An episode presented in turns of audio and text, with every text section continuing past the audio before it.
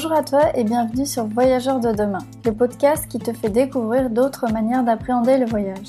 Je m'appelle Hélène et je suis la petite voix qui va t'accompagner tout au long du podcast.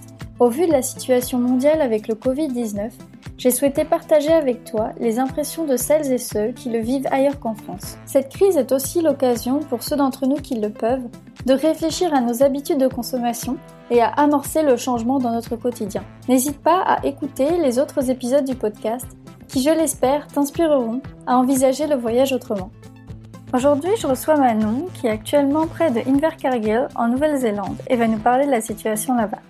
Comment se sont passés les débuts de l'épidémie en Nouvelle-Zélande? En Nouvelle-Zélande, on a commencé à parler euh, de l'épidémie euh, fin février. Le premier cas ayant été détecté le 28 février. Et environ un mois plus tard, le 23 mars, le gouvernement annonçait une alerte de niveau 4 pour les 48 heures à suivre. Le jour d'après, tous les commerces non essentiels étaient fermés, même si le niveau 4 n'était pas encore actif, et le confinement a été respecté dès le début par euh, la population. Au début du confinement, il y avait à peu près 200 euh, personnes infectées et les frontières étaient fermées. À ce jour, il y a eu plus de 1500 personnes infectées, mais aujourd'hui, il reste moins de 200 personnes euh, malades. Et dans les derniers jours, il y a eu seulement 2, 3 nouveaux cas par jour, voire zéro pour aujourd'hui, ce qui est plutôt très positif. Et le gouvernement aussi, donc euh, il est très transparent dans sa stratégie pour lutter contre le coronavirus. Et les chiffres recensés sont donc les chiffres réels. Il parle ici de cas probables et de cas confirmés. Et ces chiffres sont actualisés tous les jours sur le site du ministère de la Santé. Quel impact le confinement a-t-il eu pour toi et la région où tu vis? Le gouvernement en Nouvelle-Zélande a mis en place donc un confinement strict à partir du 25 mars. Quand on parle de confinement strict, c'est-à-dire fermeture de tous les commerces non essentiels, pas de vente à emporter, fermeture des écoles, des parcs, des plages. Dès le début, la population a euh, respecté le confinement. Il y a tout de même eu un impact euh, pour les populations locales, par exemple dans l'industrie du tourisme, puisque le tourisme euh, représente une partie importante de l'économie ici en Nouvelle-Zélande.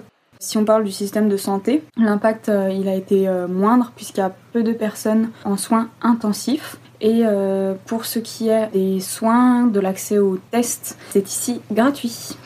Il y a des actions de solidarité qui ont été mises en place par le gouvernement. Il y a en fait un site internet qui a été créé et dédié au coronavirus. Sur ce site, on peut trouver des outils et des aides financières, donc pour les personnes en situation précaire. Par exemple, une personne qui a perdu son emploi à cause du coronavirus peut trouver de l'aide sur ce site pour s'acheter de la nourriture, pour avoir accès à l'eau, pour payer son loyer, pour avoir accès à des soins médicaux d'urgence ou des soins dentaires d'urgence par exemple. Euh, donc de ce côté-là, le système euh, néo-zélandais est plutôt très bien fait.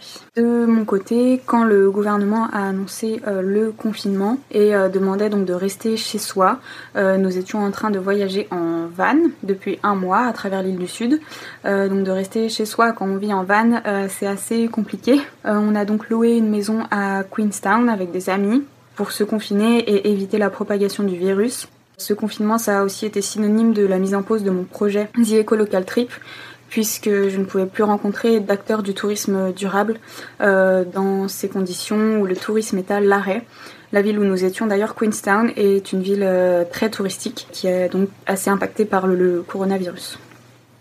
Quels sont tes espoirs pour l'après-Covid-19 en Nouvelle-Zélande, j'ai l'espoir que ça fasse euh, décoller le tourisme domestique, puisque les Néo-Zélandais sont plutôt habitués à partir en vacances en Asie, en Europe, et donc partir en avion, puisqu'ils vivent sur une île. L'avion, donc, qui est une industrie assez polluante. Donc ce serait euh, super qu'après ça, ça fasse repartir le tourisme domestique et qu'il y ait un support euh, envers les business locaux. En plus de ça, je pense qu'il y a un apprentissage à tirer de la Nouvelle-Zélande et de son gouvernement qui a pris les choses au sérieux dès le début et qui a mis en place des mesures de confinement strictes et qui a donc pu limiter la propagation euh, du virus. J'espère que cet épisode t'a plu. D'ailleurs, tu peux me le faire savoir en t'abonnant et en laissant un avis 5 étoiles sur Apple Podcast. Ça m'aide vraiment beaucoup à faire connaître ce projet. N'hésite pas aussi à rejoindre la communauté sur Instagram pour continuer nos échanges. À la prochaine!